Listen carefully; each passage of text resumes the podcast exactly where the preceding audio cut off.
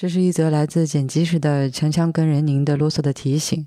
嗯，今年春节，请各位减少出行，勤洗手，去公共场合戴好口罩，保护好自己。那与此同时，也要避免落入另一个极端哈，不要恐慌，不要成天盯着疫情的数字和群里传的消息。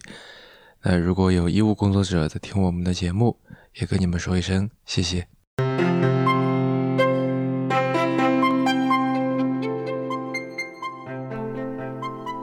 各位好，欢迎收听第一百二十七期的迟早更新。今天是大年初四啊，依旧祝各位新春愉快。我是任宁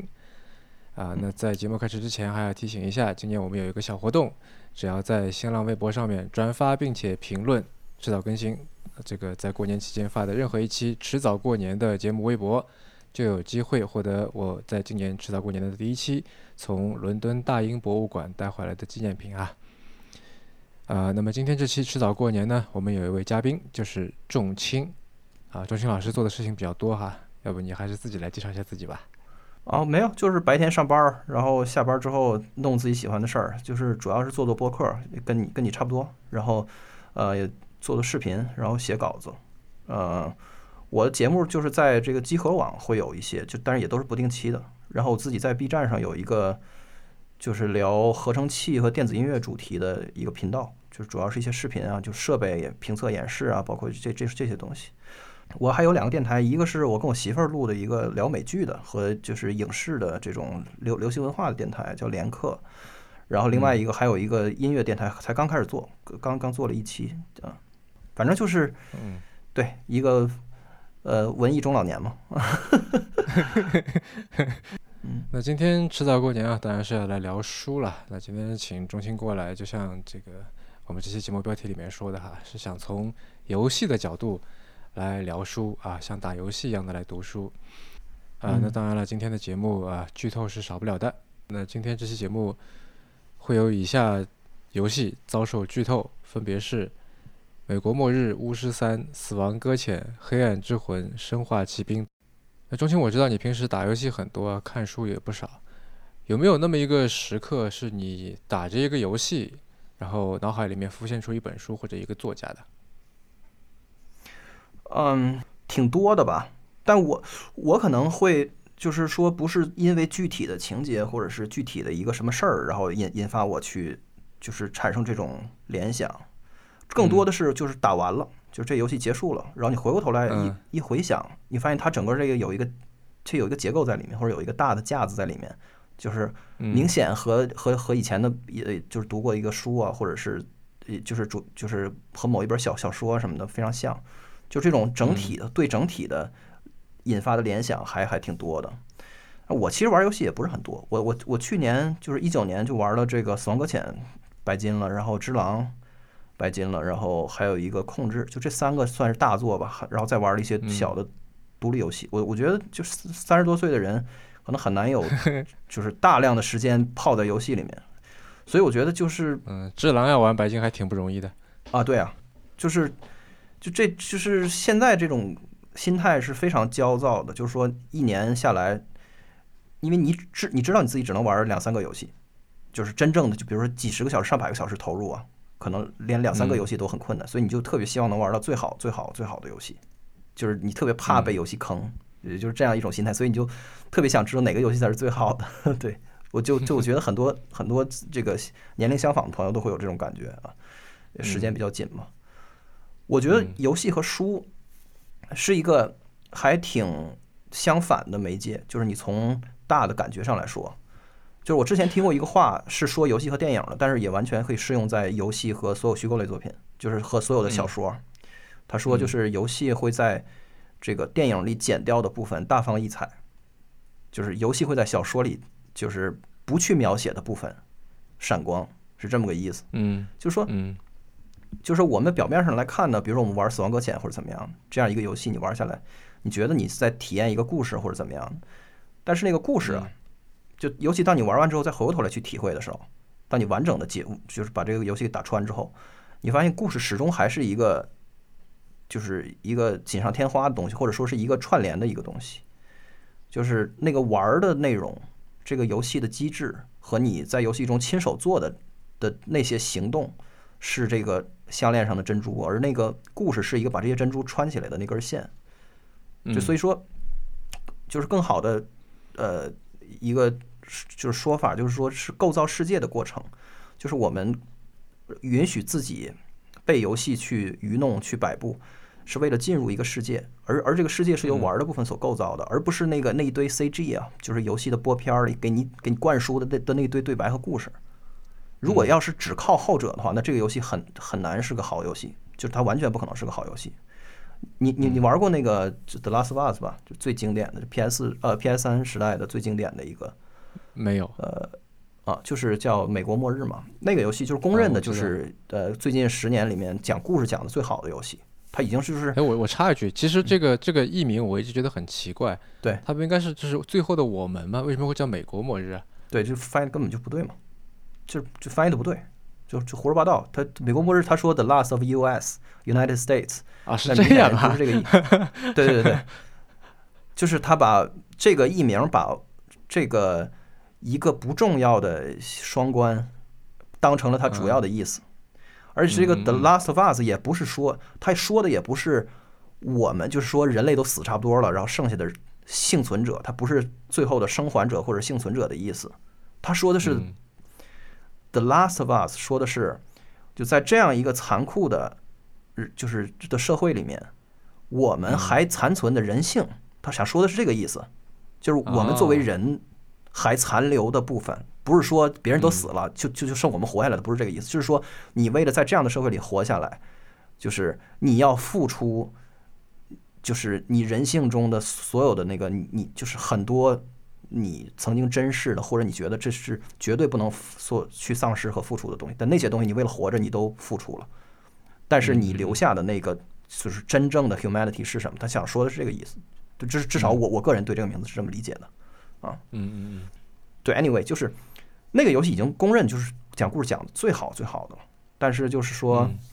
它仍然是一个，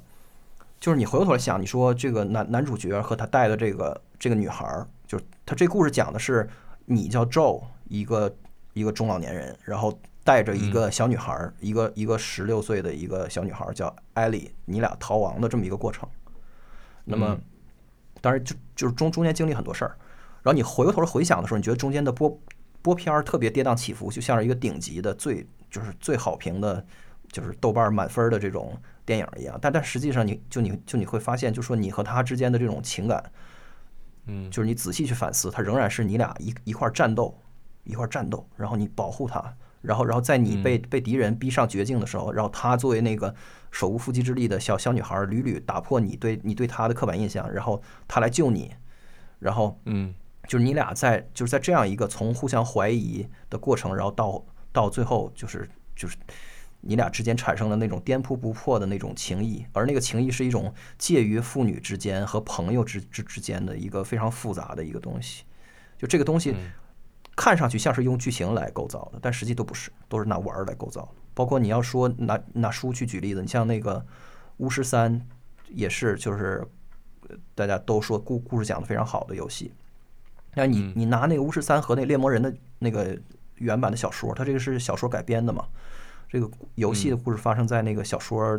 结束之后几年的时间，但是就是主要的人物还是还是这帮人。那嗯，巫师这个游戏，你去跟小说去比，你发现还是小说比那个游戏要精彩的多。但是但是游戏并不逊色，因为游戏带给你的那个体验，它不是来来自于那个让你经历的那些神转折呀。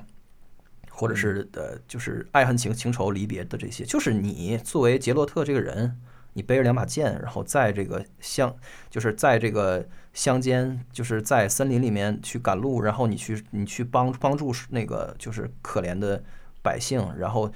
就是你在做各种各样的选择，你选择做这个事儿，你选择不做那个事儿，你选择救这个人，你选择那个放任他不管，就等等，就是这些选择和你就是一些非常微妙的东西构就是构构成了你。这个这个世界对你的说服力，所以我说电子游戏是个均匀的东西，而故事不是。就是我们看小说的时候，那，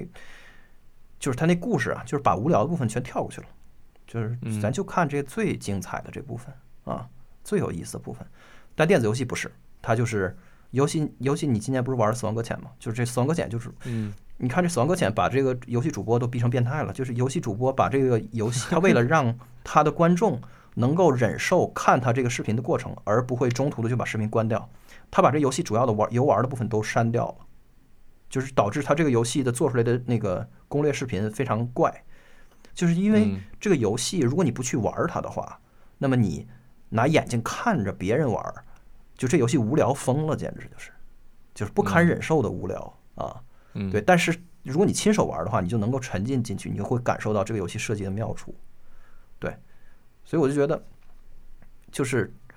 我觉得这个是游戏和书这两个媒媒介的，就是各有各有所长的一个东西。就包括那个，就是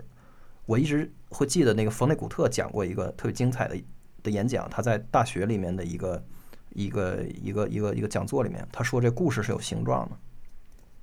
就正如所有的经典的文学和和小说一样，它就是到今天的这个，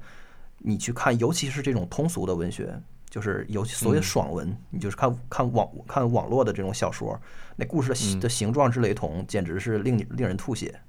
什么叫形状呢？就是说这这主人公最开始他特别特别菜逼，然后后来他捡了一本武林秘籍，然后他变得特别强，然后他遇到敌人他又变得特别衰，然后他又变得特别强，然后总总之他是一个锯齿形状的形这这么一个东西，然后呢到最后有一个大的翻转，然后崩到了这个这个形状的最上端，就你看到的是一个就这么一个锯齿形状的东西，然后你就发现只要你的这个故事具备这个形状，就不管这个形状你已经看了五十遍一百遍，你仍然觉得好。就是因为这个形状符合，就就有点像心理按摩一样，就是就是会让嗯。人们看了以后觉得觉得觉得很爽，甚至这故事整个经历的这过程都不重要，就爽文就是就是这样的，就是他就是遵循严格遵循了这个人们会感到舒适的形状去去去去做嗯，而这个事情是非常重复而乏味的。那冯冯内古特就是他当时就说，他就说，那这个，但如果我们带着同样的形状去审视经经典的文学的话，你你会发发现，就是真正的就是能够历史上留下来的杰作，他们形状是完全没有规律的。他举的例子，比如说那个《哈姆雷特》，比如说就是我印象最最最深的，他就是他举的那他，因为他是在黑板上讲啊，就是他就把这故事形状，他一边他比如说他复述一遍这这故事，这个灰姑娘的故事怎么怎么样，他一他一边讲，然后一边在黑板上画这个锯齿的形状，然后他就讲这个，他说咱们来复述一下经典的这个《变形记》，然后说说他早上起来发现自己变成一只甲虫，嘣儿，然后就是粉笔画到这个黑黑板的最底端，然后就一直到这个故事的结的结尾，这个形状就没变过，就是嗯他就一直砸到最底端，就是人生的最谷底，然后就结束了。但是这并不影响它是一个伟大的作品，所以到今天为止，我们看到大部分的游戏还是在特别笨拙的去学小说、学电影。就在我看来啊，就是一个非常非常重复和乏味的过程，因为他们不敢去冒险。哎，你说的你说到这个，倒让我想到，呃，之前我在跟朋友聊起一个话题啊，就是说所谓的商业和艺术的这个本质啊，我也不知道为什么会聊到这个。然后呢，我就说，我就说商业的也不叫本质吧，就最追求的东西是，其实是确定性嗯，啊，就是说一个一个事情。你能不能挣钱？你打算怎么挣，对对吧？走什么渠道卖什么货，定什么价，用什么供应链，诸如此类的。是，然后艺术的追求的东西其实是不确定性。对，说一个东西拿出来，你可以有各种各样的解读方式，啊，你不从不包括你自己一个人，你十岁读、二十岁读、三十岁读都会有不一样的感受是的，啊。然后，呃，这个东西跟别的东西也不也会不一样，也没有一个说啊，就只要这么干就行了。对，只要这么干就是一个好的艺术品，这么一种套路也没有。对，所以艺术它的魅力是来自于不确定性，然后商业的魅力来自于确定性。对，或者说，他我这么说话比较难听啊，但是就是说，像漫威这样的，像迪士尼这样的大片儿，它和 A 片儿是有某种共共共通的基础的，就是就是你说的这种对不确定性的排除，就说我这个东西做到什么程度呢？我这个作品的商业，就是它的商商业化程度和什么成成成正比呢？就是我对于你作为一个受众的感受的控制，控制，就是我到三十分十五秒，我要让你流下眼泪，你信不信？就跟变变魔术一样，就到这个程度。嗯嗯对，就嗯到四十五分二十二秒的时候，我要让你哄堂大笑，笑出眼泪了。就是他要到做到这个程度，就是对人的情感的一种确定性的操纵，而这个操纵呢是千人一面的，就是说它是 universal 的，谁也不好使。嗯你只要来电影院看，你就一定会。就是我看《星战九》的时候，我都觉得我操，你你能别闹吗？这是什么狗屁玩意儿？但是当他的那个他的那个那个包袱抖出来的时候，我仍然被他感动了。你懂我意思吗？就是真的是你就 完全抵抗不了那个东西啊，完全抵抗不了。嗯对，所以就是就这种这种形状和这种就是对于引发感受的确定性的这种工具和这个东西，就是积累在好莱坞和整个的，就是呃就是通俗文化的叙事里面。所以我就说，嗯电就电子游戏在这个事儿上还是个学生，他跟着后跟着屁股后面学呢。学出来的东西呢，就是就说白了，就是你玩游戏时间长了以后，尤尤其你像你玩这种育碧的游戏啊，就什么《刺客信条》啊嗯什么之类的，你玩时间长了以后，就会觉得其实挺乏味的。就是因为你看的这个故事呢，也都是似曾相识的，而且它引发的意义是非常单一的，就是它没有一个空间。我就说，就你刚才讲艺艺术和商业的关系，就是它对于不确定性的的拥抱，其实体现在就是说艺术的本质，就是我始终是相信，就艺术是诉诸于神秘的，就是艺术诉诸于神秘，这个神秘跟世界有关，也跟我们自己有关，就是因为人不了解自嗯自己，他也不了解这个世界，然后但是他永远要通过一种被摆布的方式去跟自己兜圈子，去去就是不断的去兜这个圈子，然后然后去跟一个系统来互动，然后引引发自自己的这种难以名状的感受。就这个是游戏要比小说还要擅长的东西，但是大部分的游戏它没有勇气去干这个事儿，所以我们玩到的大部分的游戏也就是一个三流的电影，拆解成了一些可以复制呃就是可以互动的呃部分，然后把它封装成一块儿一块儿的东西，就是你玩二十分钟，给你看一五分钟的片儿。你再玩半小时，再看一三分钟的片儿，拿那个片儿去奖励你对于那个苦苦挨挨过的那个非常那个枯燥的互动的这部分，这没有发挥电子游戏的潜能。所以我说，就是我今天想聊的这个这个作家是卡尔维诺。就我为什么就想说，就借你这个机会就聊聊这个人，我是觉得所有的我这些年玩过的最好的，我觉得最顶级的、最牛逼的游戏，或者是游戏里面最闪光的部分，都屡屡让我想到它。就是因为它是书是书里面书籍里面的电子游戏，就是它是一个，非常有创造力。我觉得我觉得电子游戏的这个是这个行业，就是这个行业在挖掘游戏潜能这件事情上，还比不过一个六十年代七十年代的作家，就实际上是这样。就是我就我先大概来概括一下，就是卡尔维诺的书，它和电子游戏好的电子游戏有什么共性？我觉得就就两点，第一点是第二点的原因。第一点就是它的感受是非常丰富的，就跟咱俩刚才说的那个道理一样，它不是个单一的，就是说嗯我这个书我这个书讲到这儿，这个男主角和女主角分分别的时候，你就太太感动了，太伤心了，然后太绝望。它不是这样，就是它重点不在这儿，它当然会有这个东西，但是这个东西不是它这个书的重点，就是它给你带来的感受是非常丰富的一个。一个丰富的空间，而且它不来自于那个故事的形状，就是到高峰到谷底，然后再转折，它不来自于这个。嗯就他这书里边会有那种，就是我举几个突兀点的例子，就是就来说这他能做到什么程度。就卡尔维诺的小说里会有这种话，比如说他说我他说我感觉到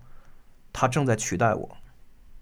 就他说我感觉到他正在取代我，或者是什么说他正在变成这个城市本身。就我拿出这句话，你就觉得这什么狗屁那个中二少年在这块儿，在这块儿，你懂我意思吧？就是在就，但完全不是这样的。就是他的小说，就是他的那种复杂的意义空间。当你读到行文读到这儿的时候，这句话是 makes perfect sense，就这句话完全就是这么回事儿。就是你感觉到他在取代你，就是那种感觉，就是这个东西是你你很你完就是完全不能想象电影。和我们目前为止看到的电子游戏能够构造出来让这句话 make sense 的 context，就这 context 都根本都构造不起来，但是在他的小说里面完全可以构造起来。我我的我的理解是这样的，就是说，因为卡尔维诺他经常在他他非常富于创新嘛，这个人对对吧？他经常在不停的改变文体，然后改变各种我们管它叫什么语言的质感吧，是对吧？是这个从形式到这个内容主题都在变。对。所以，就其实你如果单独拎一句话出来，那我们会把这句话放在一个可能相对我们比较熟悉的一个语境里边，对，它就不会像你说的这么 make sense。对。但如果说在他的那个宇宙里面，在他那篇文章里边，那他会很很很紧密的契合在一起。对，而且就是就是他把你的那个感感觉空间给撑开了，它就像一个大大气球一样，就是你本来你你你能够被引发的感受啊，就是特别特别狭窄的这么一个小小玩意儿，就跟一个小一个小钱包一样，它就在你这个感感觉的中间，给你给这个给你钱包给鼓起来了，鼓出一个嗯一立方米大的一的一个东西，你都不能，就是你在读它之前，你都不知道你还能感受到这种东西，就是从从来没有过的这种感受。而而而且，他就是他做到了这个丰盈的表达空间之后，他说什么你都能你都能接接受，就是你完全是一个开放的状态，就这样。这是这是这第一点，他感受是非常丰富的，而且它不来自于我刚才刚才说那个故事的形状。第二就是，你感受到你的头脑被它调动，就是你自己就好像。就是有一句话说说一个人兴奋的浑身都是眼睛，就这种感觉，你感觉到你自己浑身都是眼睛，就是你的头脑被它完全的调动起来，就是你感你就是你你感觉你的皮肤的每一个毛孔都睁开了一样，都张开了一样，就是你在字里行间里面寻找规律，寻找就是蛛丝马迹，而且那蛛丝马迹你也不知道它是为了什么，但是你是你就能够 像是就是被打了兴奋剂一样的。能够注意到平常你注意不到的东西，就是你整个人进入一个过敏的模式，就是你自己进入一个极度敏感的状态。就这个，就只只在极少数非常牛逼的电子游戏里面，你才能够体会到。但是，这个却恰恰在我看来是电子游戏的最最好的机会。就是电子游戏在这个事儿上，是比比书要有潜力的多得多得多的。对，沉浸式的体验是吧？对，就这种沉沉浸式的体验，它完全不维系在那个你对那个人物的代入，你懂我意思吗？就是，嗯，就是我是 Sam，然后我觉得美美国现在被被造成这个样子，怎么的？不不，它不维系在在这儿，它就维系在你进入这个世界，就是你对 UCA 整个这个废墟一般的美国的理解，就整个这个美国的一草一木。一花一石对你来说都富有意义，你能你能想象到这个程度？就是这个游戏，就《死亡搁浅》肯肯定还没做到，但是它已经比其他的三 A 游戏要强很多了。就是你感觉到你的感官被打开的那种感觉，对，所以就是就是卡尔维诺的书都是这样的，就是他那个故事特别特别稀薄，就是我也没法给你去剧剧那个去剧透什么的，我因为他一一句话就概就就概括完了。你我要是你要是听我这概括，你就觉得这书完全完全不不值一读。哎，倒也不是啊，他有有那个故事，我我印象很深的有一个故事叫《冬夜一个旅人》。对对，呃，如果在冬夜一个旅人，那个故事我觉得还挺有意思的呀。是《冬夜旅人》，他是就是他是十里边是十个还是十一个，就是独立的那个小的小说，然后然后用一个。用一个你第二，它是个第二人称的叙的那个叙叙事，给它给它穿穿起来，穿起来这么一个过程，就是这个书就是一个特别典型的那个模式重复，就是它是你感觉到它有一个有一个动词大词，就是动词动词这么一个感觉，就是你每读几页，你就知道现在这一段要突然间的戛然而止了，就是你是你在书店里买一本书，然后你读着读着发现这书就串到另外一本书去了。然后你就很生气，然后你就去书店里边去找他投诉，想换一本书，说这个书他印错了。这时候你在书书店里面见到另外一个人，然后这书书店老板赔给你另外一本书，然后你再接着看，你发现那个这个书又是错的，就是他是他是就是他在你头脑中形成一个重复的模式。然后这个模式呢，它的妙处在于就是重，因为它重复几次之后，你你你就你就会相信它。然后在这个模式重复的过程中，它会突然间打破这模式。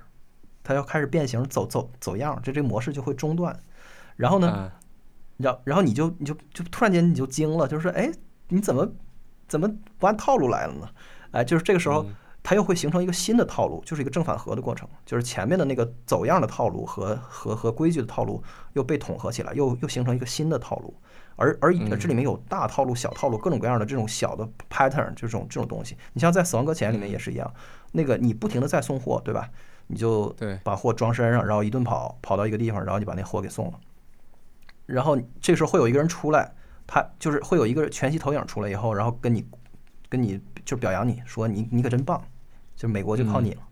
这就形成了一个那个就是条件反射，因为你你就会预期你下一个任务做完还是这样，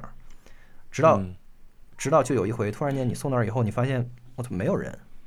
没有人来感谢你。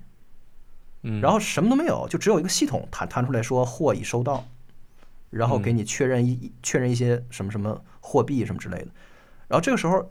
这个没有人，这个信息的缺乏给你带来的那个信的信息的传递是远大于那个这个人出来再用另外一种方式来夸你的，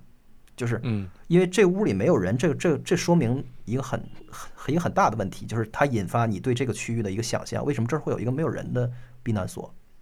你比如说，你你送到这儿以后，你发现这里面那个人不是人，他是一个鬼的影子，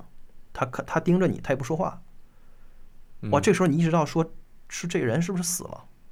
就是他已经死了，他变成了一个，就变成了一个这游戏里面的那个 BT，就等等，嗯就是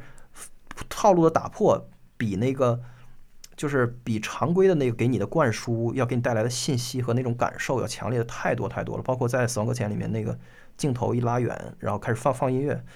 就很多人就都说，就这游戏音乐给人的那个感动莫名其妙的，但是就巨感动，就是。就是这种一在在套路中突然间的一个打破，它那个镜头拉远，然后所有的那个音效的音量都降低了之后，音乐起来，其实你的心里是空的，就是你，因为你这个时候你还啥也不明白呢，就是你送女总统嗯去火葬场的时候，你并不，你没有什么好感动的，就是你还没有什么明确的信息，但是呢，它就能够引发你一种，就是沧海桑田，然后你自己一个人孤独的走在那个，就是荒凉的，就是被自然 take over 的这个嗯一个一个萧条的美美国，就是嗯那那种感受，就是我觉得这都是非常非常成功的设计，而且它让这个这个 audience，不管是小说的读者还是游戏的玩家，就是他有一种非常敏感敏锐的体验。所以就是你充分的进入那个世那个世界，而它建构世建构的这个世界是很有说服力的，而不只是说带入那个角色，就就像一个大片儿或者是一个那种网络小说一样。所有好的游戏都有这样的特点，包括那个什么《黑暗之魂》啊、《血缘》啊，包括《空洞骑士》啊。就这游戏出来，整个你都都打通关了，你还啥也不知道呢。但是没有关系，就这游戏啊，就就这些最好的游戏，他们就是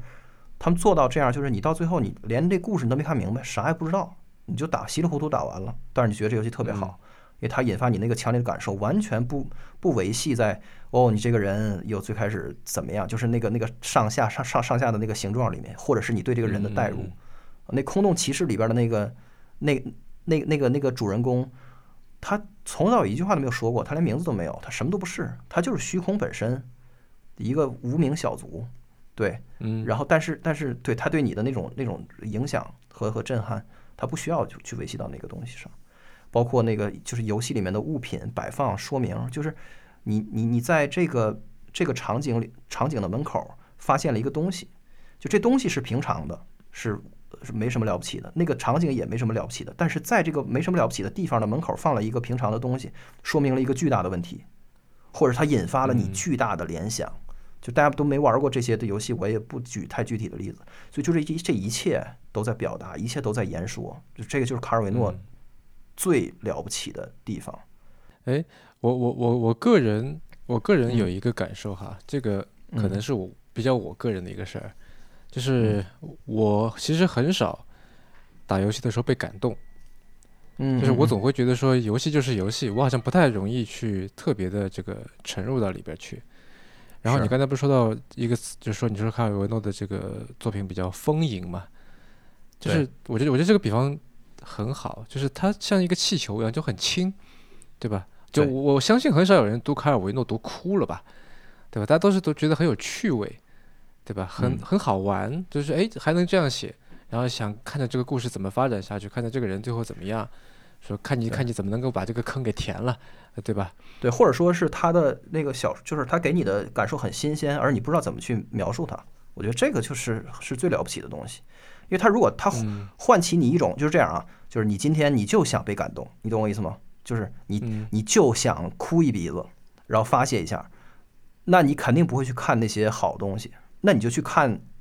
那些你明确知道能让你哭一鼻子的东西。那这些嗯这些东西就是就不用再说了，它肯定是一个落入下乘的东西，因为它就是一个功能性的玩意儿。对，但是但卡尔维诺的东西就是跟一切好的作品一样，你走进它的时候，你是带着未知的，你你没有什么预设，而它带给你的东西也是，它带给你的那个感受也是非常模糊的。这是这个东西是引人入胜的，而不是说你要拿拿它过来感动你一下。对，所以你不被它感感动是一个特别就是正常的而且开放的状态，你也不会去就是预期他感我动。我倒是觉得有一点，就是好像倒也不是说不被他感动，就打个比方说，嗯呃，游戏里面经常会出现说杀人这么个一件事儿，对吧？那在在现实生活当中，杀人是个天大的事儿了，但在游戏里面就恨不得一晚上杀个几百个人都有可能。然后这个时候就是杀人这事儿，其实它的意义是被解构了的，被替换了。嗯，我觉得类似的事情也会出现在卡尔维诺的这个作品里面，就是它都变得很轻，就在游戏里面这个呃杀人也变得是个无关紧要的一件很轻的事儿，对吧？然后在卡尔维诺的这个这个作品里面，可能就有些东西啊，比如说城市、国王、命运、爱情这些概念，好像我们原来都是觉得它是一个实在的、很沉重的这种概念，在在他那里全部都给消解掉了，都轻飘飘的，像一个一根羽毛、一个气球、一朵云，就你会想到这种东西。或者说他会把你对于这些东西的那个不假思索的预设，当成一种呃一种工具来利用，就是嗯，你不是是你不是对爱情有这样的那个的的的确定的看法吗？然后他就会把你对这个东西的感受当当成一种，就是反过来来来对你使用它，然后让就是让你抽离出去反观它，就是他的他书都是这样的，就他他的书就是非常非常的 me- meta，就是他的书就是你看着看着他就他就说说这个时候啊，说写到这儿我应该写一段那个男主角和和女主角缠绵的故事。但怎么怎么样，就他会说这种 会说这种话，然后你就 一脸懵逼，对，就这是对他就是这样的，所以就是这嗯你会看，就是你对他的这个书的沉浸，完全不就是不需要不需要维就是维系在你对这个男主角你刚才说的那个有有点像那个贾平凹那个《废都》里面，然后括号此处删去叉叉叉字。对对对对对，但是我我反倒觉得卡尔维诺的这种这种这种东西，它反倒是和真实世世的世界有广泛的联系的，就是它是非常真实的东西，只不过是它不它不维系在那个特别，哎呀，就是特别表面的，就是这个王这个王子特别惨，然后他复仇了，他不他不维系在这个东西上面而已。嗯，对，嗯，对，但是但是大部分的电子游戏它都是这样的，就是和和这种嗯通俗的文学里，它都是这样，就是你维系在你对那个人的同情和和和代入上，而这个东西就变得非常非常脆弱。你你是不是也玩那个大镖客了？大镖客二没有玩玩。啊，对，但是你玩了，你就是那个游戏就是一工业奇观，就是那游戏是电子游戏历史上到今天就是就所谓的这个狭义的沉浸感做的最强的游戏，就是所有东西都太真实了，然后你可以干任何事儿啊，你就在里边就是 你就可以把马拴在这儿，然后就生一个火，然后 然后就是去那儿去磨你的刀，然后一块儿一块的切牛肉什么的，就是就整个就疯了一样的细致，但那个玩意儿是非常非常脆弱的，就是。我觉得它不是电子，就是它不是电子游戏做最擅长的或者一个最好的机会。你你在跟着电影和动漫和小说，因为你肯定弄不过小说，你要你要就弄这一套的话，对它那个东西就非常的脆弱。就是就是你能想象，就说一个三千人做了六七年的游戏，三千人做六七年的游戏，然后花了多少个亿美元的成本做出来的东西，然后一个大场景，这这这个场景光美术就花了就就一个天文数数字的钱，然后就这个这玩家就什么都没想就跑过去了，就是你的你做的那么多的投入，就只是为了让那个玩家就是不出戏而已，而他又很容易就出戏，一旦你稍微出一个 bug 或者怎么样，一下子那个沉浸感就就就极度脆弱，啪就没了，什么都不是。嗯嗯对，然后卡尔卡尔维诺的做法就是就是你不是能抽离吗？你不是能出戏吗？咱就把嗯出戏这个东西也写进来，然后你对于出戏的出戏，咱们也写进来，就是你想要多少层的出，然后这永远都出不去了。就是没关系，就是我陪你一块儿来出戏，我我陪你一起来研究我刚才写的这段是有啥问题，或者是 这一段儿你一定感觉到了什么，就他就是这样的，对，所以就是这个他的这种这种这种方式，到了看不见城市的时候就已经达到一个巅峰，就达到一个巅峰，嗯就看不见城市彻底抛弃了形状，就抛弃了叙事，就这书就整个就是马可波罗在给忽必烈信口胡言，就是。嗯忽必烈在屋里一边跟他下棋，一边听听他讲自己所所治理的这个所征服的这个广袤的世那个半个世界里面各种各样的城市，然后很显然马可波罗也也没去过，或者他说的那些城市都是完全不可能的，就在物理上是不能可能存在的东西。那个是是那城市是就吊着的，或者是什么在在地心最深处过来它是死的，对对对对，等等等等。嗯对这种信口胡言，然后然后就就有点像那个 Usual Suspect，就是那个所谓那非就是那叫什么叫非常嫌非常嫌疑犯里边那凯文斯派西，就是他就是看着对面的地地图和手里的咖的那个咖啡杯，就是能胡编乱造出一个极其璀璨和和和精和精彩的东西，然后把把对面的人唬得一个来一个来的，就是这大概这种感觉。所以这个书已经彻底的抛弃了任何的剧情，所以你都不也不存在剧透，就是它就是纯粹的罗列，就是咱小学写作文讲写景，就整个一本书都在写景，就是我给你讲五十五个城市，我跟你讲，我跟你讲每一个城市它是什么样，它的名字叫什么，然后你来到那儿以后，你会被它的什么所所所就是所淹没、所征服那种感觉。然后两个人的互动，他和他和这个大韩的互动也很快就进入了极其荒诞的境境地，就是就是忽必烈也知道他在胡说八道，但是他还是在 play along。然后，对，所以就是最后最后你慢慢的就是体会到一种很难去归纳。我我这我这书看了好几遍，但是我很我仍然很难归纳那种感受。但是它是很明确的一个东西，就是你感受到他讲的不是城市，而是城市的一个面相。就是比如说他说城市与天空，或者城市与什么，就是他他讲的是城市的某一个角度的抽象。嗯就是他，比如他讲城城市的呃物资的交换，就是一个由交换而构成的人类的共同体，然后嗯。然后由由排泄构成的人类的共同体，就是垃圾和和粪便所构成的，然后由欲望所构成的的共同体，由阶层就是所构成的共同体，跟他们那个什么一样，就是天上一个城市有一个完了完了是轴对称的，在地在地底下又有就又有一个一模一样的城市，等等等等。就是由传统来构成的，由由这种生死的传承来构成的，就是他讲的就是就是就是就是二战之后，就是城市化和现代化之后的，就是人类聚高密度聚集在一起之后的种种面貌、种种面的面相，然后他借马可波罗之口把它给抽象出来，就是就是这样，所以。然后你就你就发现这个人他在重用素材，就是你看的越细呢，你会发现这个马可波罗非常鸡贼，就是他讲着讲着他就用了一个刚才你看过的一个城市里的描的描写，讲着讲着他又 在在那块儿就他就就他又偷了一个，然后然后你你有这个想法之后，马上那忽必烈他也反应过来了，他说哥们儿你是胡闹呢是吧？你你说这个我怎么刚才刚才听过呢？然后他说他说没关系，他说这我这我我是我在我在复用很多东西。在我在排列组合所有的那个能够引起你注意的的元素，但这完全不是在骗你，因为因为你就是你治理着整个世界，然后这是这这世界有各种各样的样子，然后所以就是当我当你听我给你讲这些东西的时候，所以你所有能够引发你感受的东西，它就它某种意义上它就是存在的，然后然后就忽必烈也就欣然接受了，就这种。素素材的重用，就你在就我说的的的这些，我觉得真正好的游戏里面，你能够感受到就是那种超出传统叙事的使用。你像那个在那个有一个特别经典的例子，就是《黑暗之魂》里面，你你的大本营就是你你这个骑士，你出征之前，你你会在一个叫传火祭祀场的地方，就是一个荒废了的一个中间有一个小篝火的这么一个地方。然后原来是一个管，就是人在这儿祭祭祀的地方，但是但是现在人类都快灭绝了，然后就在这么一个地方，在这个地方有一些人，然后也发生一些事儿。你每次出征的时候，你都要离开这儿，然后直到这个游戏你打了几十个小时，到这游戏临近结尾的时候，你会在你旅程的尽头，就是在千千万里的那个，就是就就最边远的地方，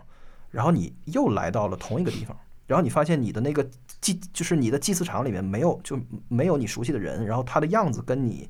每次出，就是你你你死后复活的那个地方是完全一样的。然后这个时候里面没有任何的信息，一直到这个游戏到就到最后这样一个明显荒谬，就是明显荒唐的，而且不合理的东西，他也没有给给任何的交代，就给你自己来消化。这是一个非常非常卡尔维诺式的方式，因为他非常非常自自信，就是我不需要跟你讲这个。我不需要给你解释这个，就是这个东西的存在，已经比胜过千言万语，就胜过千言万语。就是当你看到这个的时候，你对整个这个火将，就是所谓的那个，就是世界之火将要熄灭的这个溃败的、腐烂的、世界有一个全新的认识。就当你来到这儿的时候，然后你过去所有的你对这个世界的之前的理解都松动了，都都有点可疑了。然后对于整个这个，就就就跟看不见的城市一样，就是你对这个世界有有一个重新的的理解，然后和一个新的怀疑。对这样一个东西，包括在《只狼》里面，包括在那个什么里面也是一样。你看那个在《死亡搁浅》里面，当然这都是很很浅尝辄止的使用，但是就是这种重用是个特别有意思的一个方式。你看那个妈妈是个双胞胎啊，对，但是你但是你你打你打第三章你还没见着，就是那个，但是但是你见到那个女总统和她就是和你那个妹妹，你的那个妹妹叫叫 Emily，Emily 和那个女总统里面，对，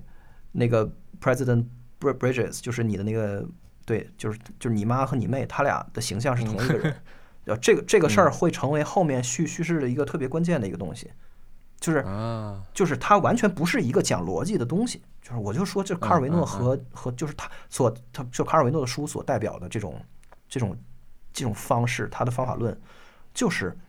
就是超越那个你对这个故事形状的那个浅薄的把握，完全就从那儿脱钩，然后。你你知道这里面是不合理的，但是这两个人的形象是一样的，你的那个你对他俩的情感的寄托是完全是会是会串的，会串到另外一个人的身上，然后你没有办法很清醒的用逻辑把这东西给摘开，就像在那个。如果在东野一个旅人里面的那个姐妹，就是那个女主角，她有一个姐姐，然后代表着和那个女女主角完全相反的价值观，然后这两个人就有有的时候就就完全是混乱了，就是纠缠在一起，然后你分不清楚，然后最后你会发现他俩好，他俩好像不是一个人，他俩不是具体的人，他俩就是 就是就是这世界的一部分，就等等等等，就是说就很难解释，只有你自己去看才会感受到，包括那个 分成分成两半的子爵。那个那个一个人被分成两半儿，然后这两半的那个善和恶的这个对抗，然后最后两个自己和自己要决斗等等等等，就是这样的安排，引发那个感受都不能用什么呃感动啊、快乐呀什么这这种我们能想到的词儿去嗯去形容，我觉得就是一种嗯。难以名状的感受，而就是建立在那种富有意义的空间里。对，包括，嗯，就更多的例子不举，但是，但是，但是玩玩过的人肯定会知道，就是那个《生化奇兵》的无限，那个，那，那个，那个游戏的整个这过程，你，你回到你那个游戏最开始的那个灯塔，回几十次，但是你每次回回去的时候，你都陷入到深深的自我怀疑里面，这他妈到底怎么回事儿？就是你对之前的理解都是不对的。最后，这个女主角和你的关系，和你来到的这个城市，这城市到底是怎么回事儿？就是你最后头脑炸裂的那种感觉。呃，这个就是真正。我觉得电子游戏所擅长的东西，和就是在卡尔维诺早就好几十年前就已经完全充分的彰显的东西，我觉得这个就太厉害了，简直是啊！你刚才说到《死亡搁浅》，其实呃我还没有打完啊，我在打到第三章，然后呃其实它里面的一个一个设定让我想到一个香港作家刘宇畅，嗯，因为刘宇畅有一句话叫“小说死亡的时候，便是小说重生的时候”。然后，其实《死亡搁浅》这个游戏里面其实也没有，就虽然名字里有死亡啊，但其实这个角色他也不像是说你死了这样，你你在死亡的时候就是你重生那一刻，也会有一个动画嘛，就是那个一个婴儿出来，然后就是从婴儿的嘴巴里面再钻进去，然后就出来，你就醒过来了，好像之前一切都没有发生过，你好像只是做了一场梦一样，嗯，对吧？所以就是其实我，嗯，也想。借今天这个节目哈，就刚才钟青老钟青老师是来说了这个卡尔维诺，我倒想来聊聊刘以畅，因为这个这个这个人呢，我不知道是因为他的这个刘以畅的这个畅字比较难写，还是还是整个嗯香港的文学或者香港文化在我们这个从中国看出去的这个主流视野里面处于一个边缘化的地带哈。我意识到跟你打电话，我才知道这字儿念畅，就是我这个名字我见过无数无数次了，但是就是 就刘以畅，我但我真的不是才知道他这么读啊。他一直生活在香港吗？这人？他是上海出生的，然后后来又去过重庆，啊，然后最后是在香港去世的。他是四八年还是四九年去的香港？哦，他在上海算是土生土长了，这个从从小到大学一直都是在上海读的。呃，他在上海读的那个大学是跟张爱玲一样的，是那个圣约翰大学，好像就现在是变成华东政法还是什么的。就他是一个，嗯，我觉得年轻时候应该是一个非常受受女生欢迎的一个人啊，因为他一方面很有才华，家里条件又很好啊，而且他也是个呃体育健将，据说是什么校篮球队的后卫啊什么的。哦，嗯，然后但他主要还是后来作为工作还是参与文学工作了，就是当编辑，然后自己也写小说。然后为什么我说就是今天想来聊他呢？因为我觉得他是一个被低估的一个作家，就大家对于他的关注啊，对于他的就可能在前两年吧，一八年的时候他啊一七年的时候他去世，他是一八年出生，一七年去世，活了九十九岁。然后一七年去世的那个那会儿，好像大家又兴起了说可能出版一批他的这个小说来纪念他什么，但后来也就又又没声音了。但其实这个人嗯他在六在六二还是六三年就写了一本小说叫做《酒徒》，啊，这个是中国嗯第一部的意识流小说。然后，你想在六十年代那个时候，就香港其实最流行的都是那些、嗯呃呃武侠呀、言情啊，对吧？在九十嗯酒徒里面也说，酒徒就是一个呃以作家为第一人称的一这么一个一个小说。呃，嗯然后它虽然叫意识流小说呢，但是远远也没有像什么呃尤里西斯啊啊，包括还追忆似水年华那些，比它要好读得多。没那么狠啊。呃，然后大家可能会比较知道的呢，是由于这两部电影，呃，由于这由于这本小说跟另外一本叫做《对道》，对于这两这两个小说，然后王家卫拍了两个电影。严格来说，不能叫改编，叫做受这两个电影启发。啊，这一个是叫做《花二零四六》，一个叫《花样年华》。哦，是对应哪本书啊？嗯，其实不没有，它不存在一一对应的关系，就不是说好像说这哦个电影由这个电小说原著改编，不是这样子的。就它更多的是一种哦启发或者引用，就是在那个你我不知道你记不记得二零二那个不，那个《花样年华》里面会有那个就是黑底白字，然后打字出来，那些字都是引用了刘刘以畅《对道》里面的这个句子。哦，对吧？就是有有一段我都会我都会背，就是那些消失了的岁月，仿佛隔着一块灰尘的不，仿佛隔着一块积着灰尘的玻璃，看得到抓不着。他一直在怀念着过去的一切。如果他能冲破那块积着灰尘的玻璃，他会走回早已消逝的岁月，嗯对吧？就是在对对道里面是那个男主角叫淳于白，他在怀念过去的上海，其实他有一点点自传色彩的，也是说。一个以前在上海混得还不错的人，后来因为种种危机啊、战乱啊，就逃到香港去，然后他在这么一个边陲小城，然后呃，在这么一个所谓文化沙漠，对吧？他怀念着自己原来有的东西，怀念自己现在还心里残存的坚持的东西。然后那王家卫在《花样年华》里面就是让那个什么周慕云去怀念苏丽珍嘛，这段话。但其实嗯，在原著里面，它是也是一种怀念，但是不一样的怀念。所以就是王家嗯卫跟刘以畅，就是他不是说简单的一个把你这个故事给改编成为电影，用影像的语言把你这个原来用文字的东西给它呈现出来，他有点像是把它嗯那个内核抽出来了，啊、然后再揉吧揉吧，再放到自己的这个东西里面去，像是这样子的。对，那么就说回来，就是因为我觉得，嗯，从主这个怎么说，从文学的角度来看哈，就不要说是呃流行文学的什么金庸、梁羽生、倪匡啊，啊或者说什么呃亦舒啊，还有那个谁来着，细娟对吧？就或者哪怕再再再严肃一点的东西，是一些人啊，比方说西西啊、野思啊、董桥啊，跟现在的这个董启章，就写那个《天工开物栩栩如生》的那个人，就他嗯们其实你要说从各个角度来讲，在文学史上面是有他们的地位的，但是从我们的主流的文学史的叙述来看，就是无嗯。论是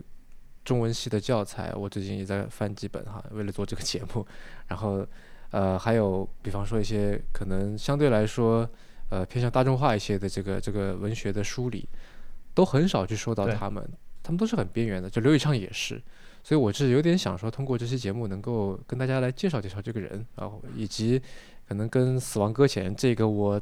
至今还没有打通的这个游戏来做一些关联。但你说的对，我就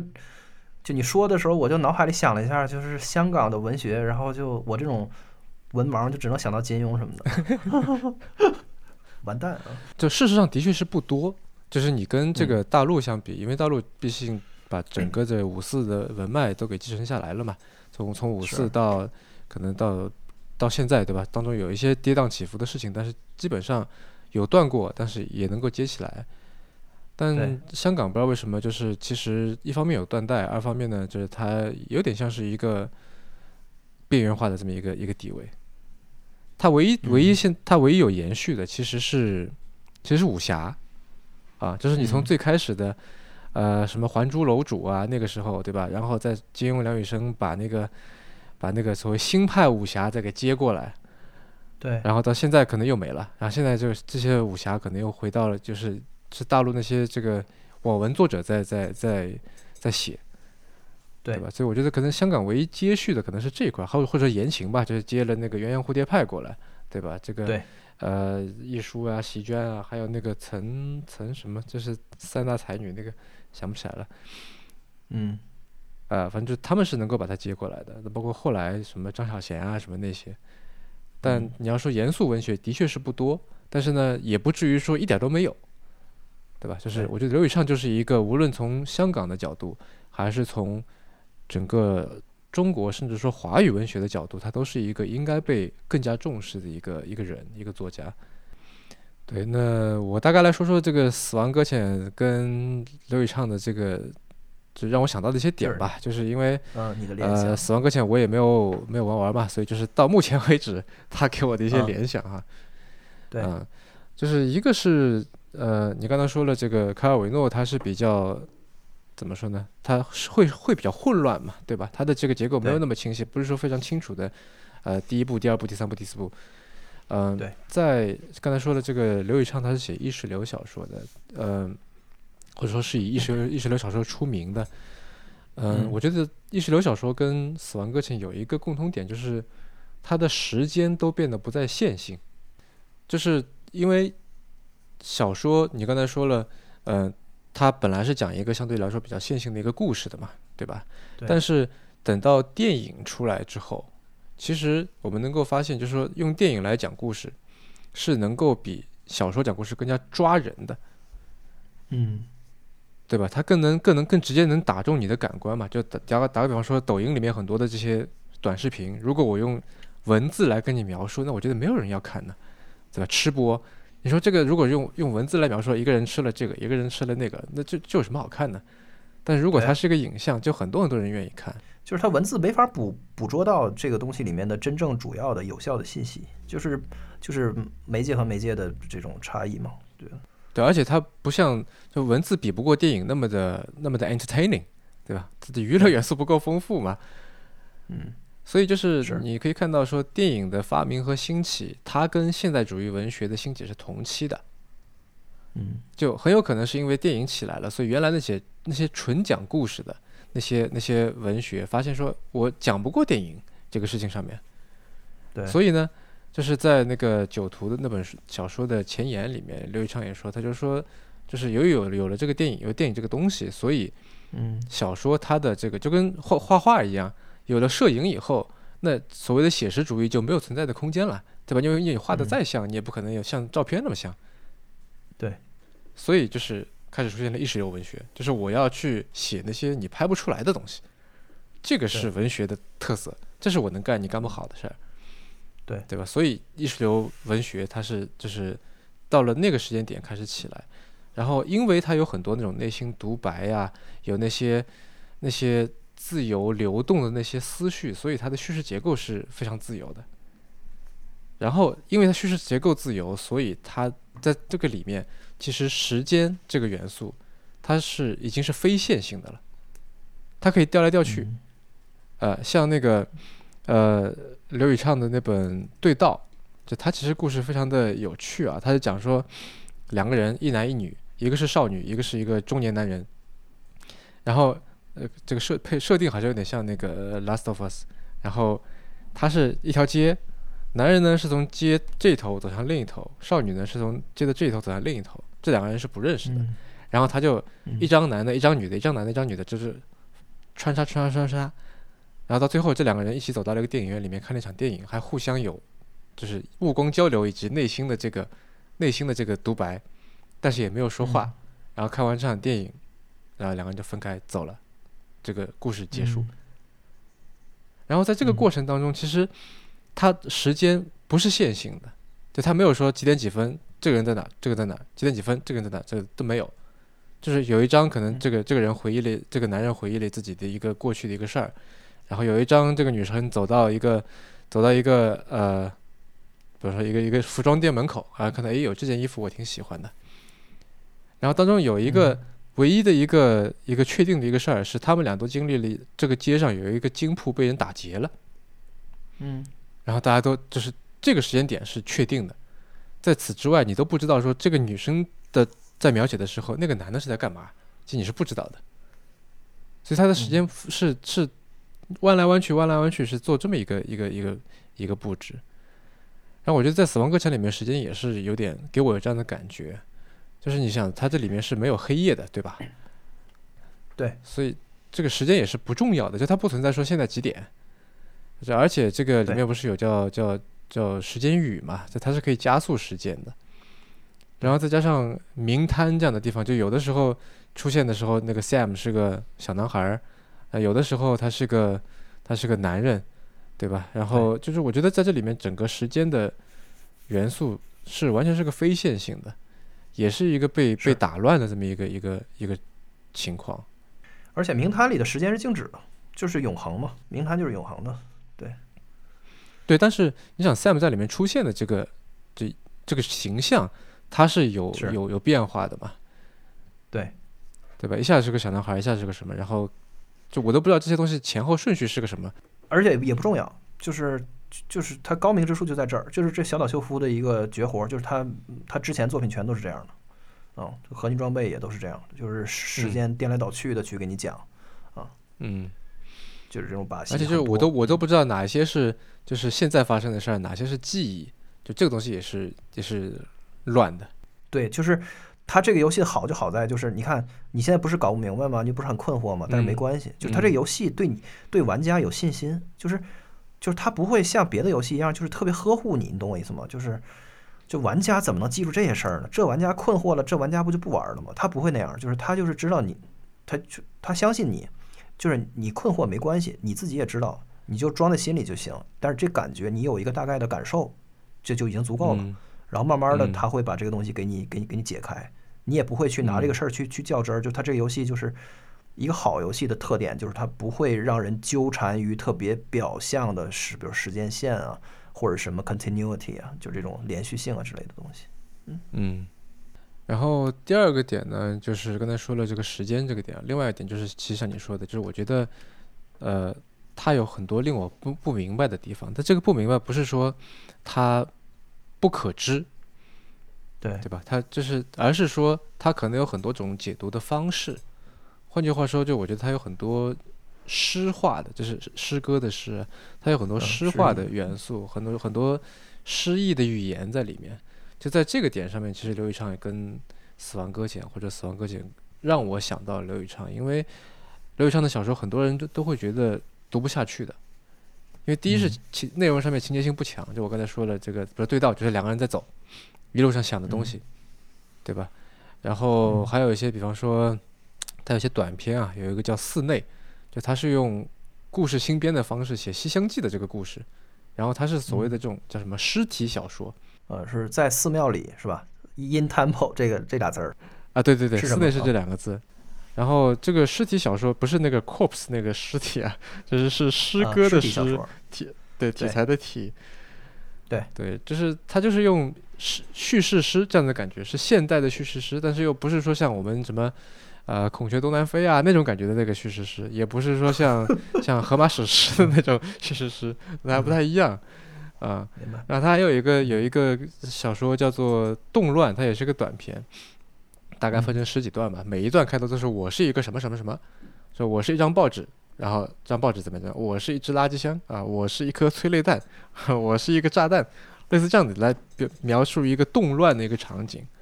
嗯，呃，所以就是你如果是追求情节，你去看刘宇畅肯定会疯掉了，就是对吧？就是对，就像你好像你你如果去追求传统的那种叙事，然后你去玩《死亡搁浅》，那就。玩不下去了嘛，对吧？就送快递觉得很无聊，对吧？你走在路上经常会磕磕绊绊的，你要不停的去平衡，也很也很烦躁嘛，对吧？然后这个时不时就会出现的那些 BT 啊什么的，躲也躲不掉，对吧？反正我是打也打不死他，每次都会被拉拉回到一个不知道什么地方去，被触再醒把箱子全部都收集起来，这 是，就就觉得很讨厌，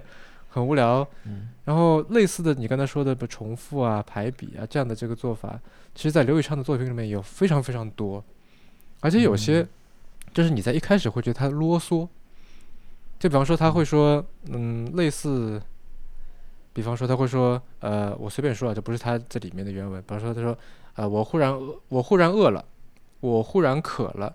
我忽然有点想出门，我忽然嗯觉得有点冷。嗯，他这样会有这样四句话，那其实你可以把它嗯并成一句嘛，对吧？就说我忽然有点饿渴了，然后有点冷，想出门，结束。但他非要把每句话都给说一遍，然后这里面有很多的重复，很多的排比，然后这个对。很你是刚才说的那个呃同样的语言出现，或者说同样的用用这些这个重复的素材，在它里面也会出现。因为那个形式是很重要的嘛，它不是说嗯。它不是为了就跟你交代一下我饿了，它它是这个形式是它这里面的非常核心的东西，而不是嗯。仅仅是交代一个一个信息而已。这游戏还都挺像的，嗯，然后我想说的第三点呢是，就是在主题上面啊，就是刘宇畅最有名的三部长篇啊，两部长篇，一部叫《对道》，一部嗯。叫《酒徒》，就是刚才说的，他其实在嗯主题上面都能够跟《死亡搁浅》去找到一个一个关联点。就比方说《酒嗯。徒》里面，所有的人他的身份认同都是错配的。就里面这个主角，他就是一个，又是一个跟《对道》里面那个中年人一样，又是一个从香港啊，从上海来到香港的一个人，然后他是个失忆嗯文人，以前在香港做的是，啊，以前在上海做的是一些文字方面的工作，是个编辑，然后现在这个在一开始呢，他是一个写武侠小说的人，然后后来，呃，有个有一个年轻人很有热情的人找他要编一个叫做《前卫文学》的这么一本文学杂志，然后嗯。他一开始想做，后来觉得说做这事儿也没前途，后来跑去写黄色文学，后来黄色文学写着写着又觉得自己做的事情没价值，就是然后他又不停的在换着身边的女人，又不停的在搬家。就你记不记得呃，二零四六里面就梁朝伟演那个角色，他就是在写武侠小说的嘛？对对对，什么铁啊、什么铁头陀，什么什么道人，然后王菲演的那个那个房东女儿不就去看他嘛？就在那个故在这个酒徒里面，其实就是他一直在搬家，就是房东女儿去去勾引他，然后他要搬家。然后第二个是是个什么原因来着？反正他又要搬家。然后第三个到了那边住的挺好的，但是那个老太太把他当成自己的儿子，就 literally 当成自己儿子，因为他老太太是个精神病，然后就以为是他嗯。成天给他烧粥喝，给他钱啊什么的，就他就觉得很很难受。然后就然后就因为有一次喝醉酒，把这个就骂了老太太一顿，然后就老太太就自杀了，然后他就觉得特别的愧疚。所以就是你看他在换工作、换女人、换住的地方，就是他在呃社会意义上的、社会分工上的、情感上的、地理上，他不他都是在不停的动，不停他是都一直在错配，是一个是嗯就是是一个不对，是一个不对，是一个不对。里面那个想办嗯文学杂志的那个麦和文，就是他有钱，但是呢，嗯，没有创作力，没有经验。然后里面还有个舞女，她是不想当舞女的，但是说这个因为为了给他爸还债，然后要去当舞女。嗯然后里面那个老太太一直就是刚才说了嘛，把主角当成是自己的儿子，就是他一直里面的所有人，他都存在身份认同的麻烦，都不知道我自己是谁，都不知道我该干嘛，然后他所有东西都是嗯。错配的，没有一个东西是契合的。那在这点里面，其实《死亡搁浅》，你想，我的感受是啊，就是看到现我玩到现在，每个人都觉得 Sam 非常了不起，每个人上来都说啊，你是个什么传奇快递员什么什么，但是我自己感觉好像 Sam 他并没有觉得这个有什么大不了的。对，这完全就是这是这个作者的表达，就非常高明，就是他用正面的信息来强化一个你自己对你自己负负面的感受，而这感受他嗯没有就直接给你，他是用反差的方式给到你的，非常厉害。是，而且而且就他是总统的儿子嘛，对吧？就对。那在在在，如果在咱们国家，无论在哪儿吧，就总统的儿子都已经是一个，肯定是一个怎么说呢？对，集聚了很多社会资源，或者说这么一个一个一个地方，一个一个角色吧，对吧？那他肯定也是有一定野心，想干点什么。但是你想，这个事情里面好像 Sam 是一个被推着走的一个角色，对他他似乎也没有什么自己的财产。对吧？你也他除了喝几罐那个饮料之外，好像也没有在消费什么东西，很多东西都是捡来的，送的东西都是别人的。而他这个游戏就是他是这个作为一个这一个真善美的游戏，就正能量的游戏，它真的是从现在最流行的或者是最让大家感同身受的思潮来来出发，最后他中他要否定这个东西，就是这种虚无主义，你知道吧？就是 Sam 的最开始就是我们所有人。就是拯救个屁美国呀！美国有什么好拯救的？就是这最开始 Sam 的出发点就跟所有的玩家一样，就是就是这一切都没有意义。但是他就是要要拯救这个意义，要要重建这个意义，重建那个就是大家对于对于一个共共同体的渴望。就是这个东西，它要它要从从最深渊的最负面的东西去出发，然后然后最后这一个旅程到结尾，它再从就是重新建构起一个新的东西，就很很厉害。我觉得，嗯，还是非常非常合现在的大家的这种主题的。对，其实这个也是从，就是从，也可以从身份认同和错配的角度来看嘛，对吧？对吧？就是你看它里面所有的那些包裹，其实都是一个错配的一个一个结果呀，对吧？就是包裹的是 A 要把东西给 B，那东西本来是在 A 那里的，然后现在到了 B 那里，它会变得更好，对吧？B 更需要这个东西，他都就是整 Sam 整个工作就是说我来完成这么一个。你说管它叫资源优化配置啊，或者还是什么东西一个又好，对吧？通过做这件事儿，然后寻找他对自己的一个身份认同嘛。那包括说这里面所有那些，他不是要去一个一个城市，是让他们加入那个 UCA 嘛，加入他们那个那个联盟嘛。那其实这里也是存在一个身份认同，对吧？就是你是这个城市的人，还是说你要加入这个可能更宏大的一个叙事？你是加入一个一个一个联盟，一个联邦？对对吧？就这这里这个，然后他都会问说：“哎，你到底是我有什么好处？”有的人可能他就愿意加入你这个网络，那个什么 Cairo Network，对吧？但我不愿意加入，政治上不愿意加入你们这个呃联盟，我我不愿意去什么共享我的数据啊或者什么的，对吧？有的人就是我特别愿意，有的人就是我死都不愿意，你走吧，对吧？或者有有的人可能是一开始不愿意，后来 Sam 做了一些什么事儿以后，然后觉得那那也行吧，对吧？看上你还挺靠谱的，类似这种感觉。所以就是我觉得这里面。这点也是也是共同的，然后情节上面呢，其实《死亡搁浅》我觉得是有一点自虐性质的，对吧？就是他不停的去送快递，然后什么我都很难想象说一个人能背什么几十公斤的东西，然后你洗澡的时候可以看到他那个 Sam 不是满身都是伤痕嘛，这个呃肩膀上也有血痕啊或者什么的，然后在过程当中，我觉得有一个点有个细节就是他每次去呃。比如说你走着走着，然后被绊了一跤，或者有些有点有点趔趄的时候，他会说，他会责备自己，他不不他不会来埋怨这个操纵者的你，对吧？他会说啊，就是就是我是我不对，对吧？他说 fuck me 或者是什么东西的，然后你你能感觉到他的疲劳，他一直在虐待自己，一直在折磨自己，但是他对这个他胸前挂的那个婴儿那个 BB 是是很温柔的。对吧？这个里面，而且而且，他还得带着你，就带着玩家一起来对那个 BB 温柔，就是他会哭嘛，然后你要在那儿摇那个手柄，就好像你在你在安抚一个婴儿那种感觉。然后同样的这个类似的情况呢，是在《酒徒》里面，就是这个主角一方面觉得自甘堕落很可怕，因为那个房东女儿勾引他，他觉得他很堕落，然后他就无论怎么样都要就什么我。押金也不要或者什么，我下下这个工作还没有，我找人借钱我也要搬家，我要逃走。然后他不停在里面写，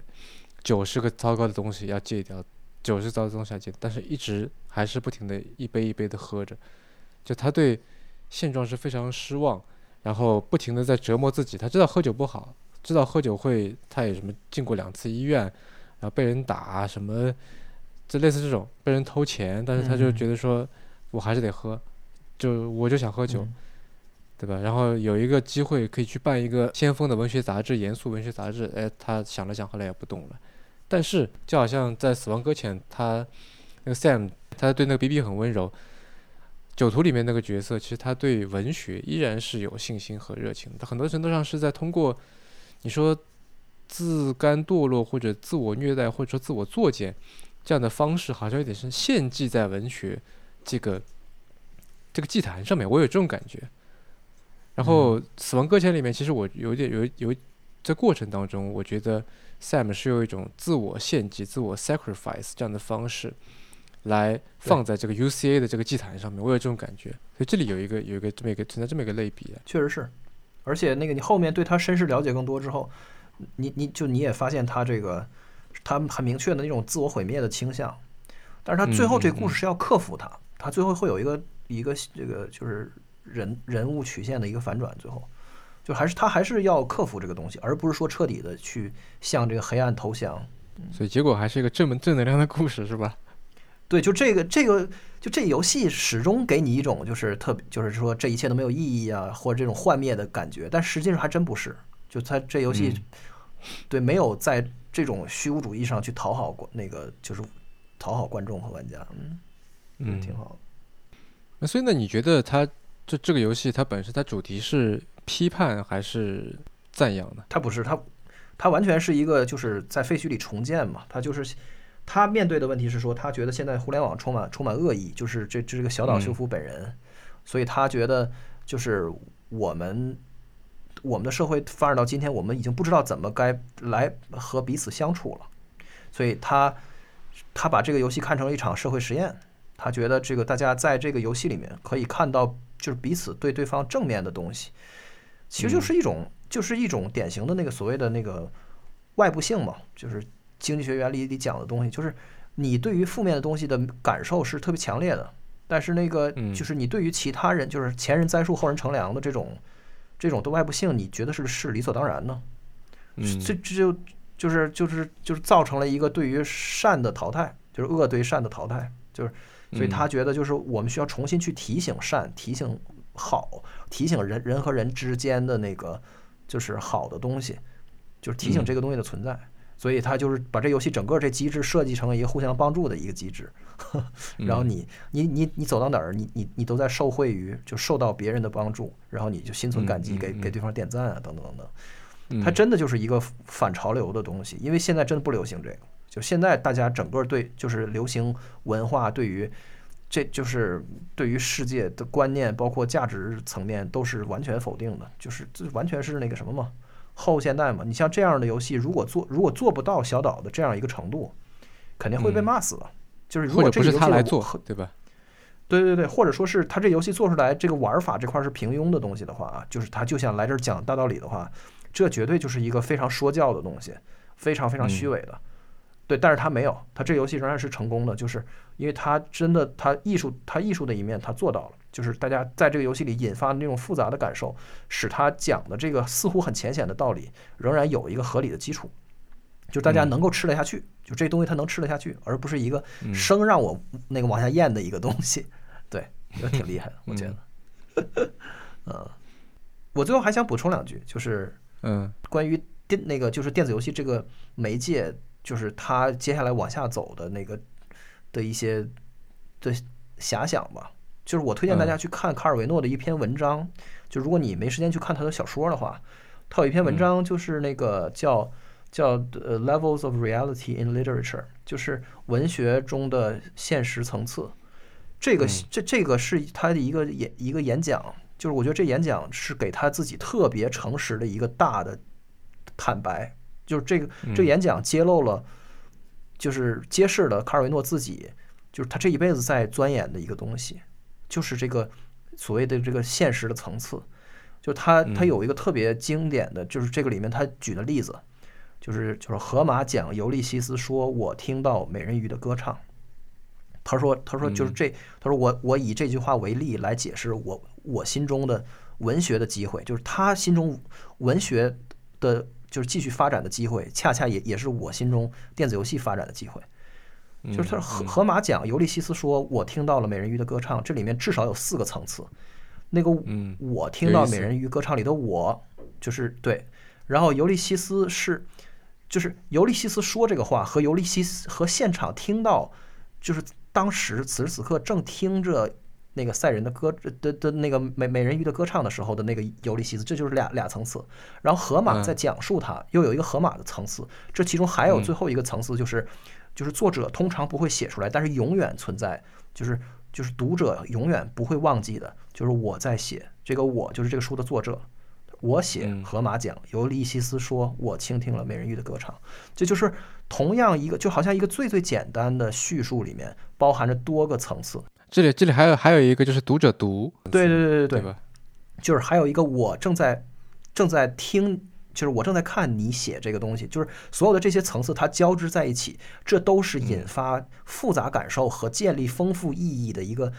就是一个金矿，这是一个太太宝贵的一个东西了。可是呢，就是就是创呃，就是说不甘于冒冒险的商业的作品，永远他他要把这些东西都摆都排除，都用最安全的方式去压平，就只是讲我倾听了美人鱼的歌唱这一个最里面的这一个层次。所以你就是看卡尔维诺，他这他这一辈子他就一直在琢磨这个这个事儿，包括你说就是意识流的小说，包括整个后现代的运动里面，我都觉得这个是他这个出发点是好的。但是到了最后呢，就是到了现在呢，他留给大大家的好像就是一个把戏，一个 trick，一个一个。一种一种耍耍小聪明的方式，就好像你看，我又颠覆了这个，我又推倒了第四堵墙，或者怎么怎么样。但是真的不是，就是卡尔维诺的书，你最后你看完之后，他并不引发你一种，嗯，这个人耍耍小聪明耍的挺帅的，完全不是这样的感受。就是你做读完以后的那种内内心那种那种充实的感觉，就是真的是。所以我觉得，就是后就是那个那种反讽和解构，它不是，它不一定是后现代的必然的东西。所以电子游戏它也是一样，就是我们要如果我们对玩家就是对游戏的受众有信心的话，那么我们可以就是在在这个里面展开更丰富的意义的建构和就是一个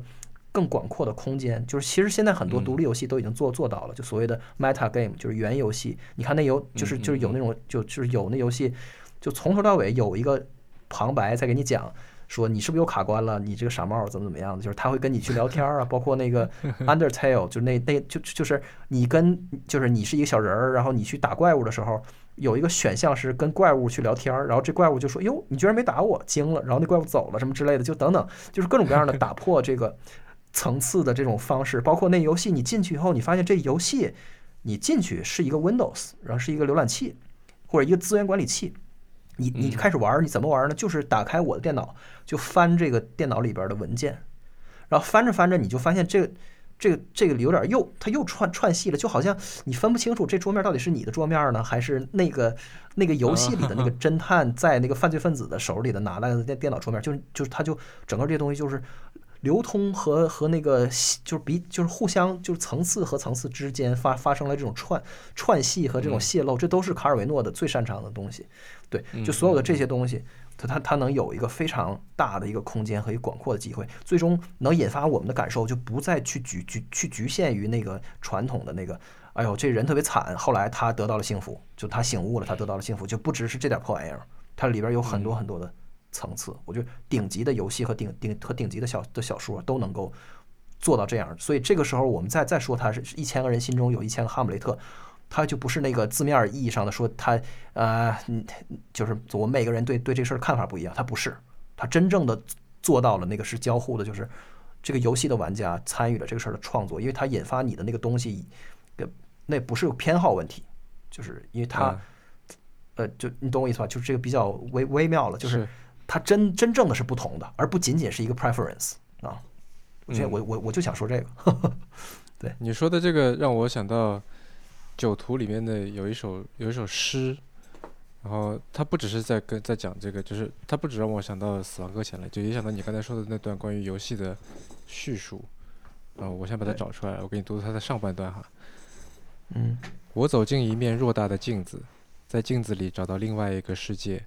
这个世界和我们现在所处的世界极其相似，然而不是我们现在所处的世界。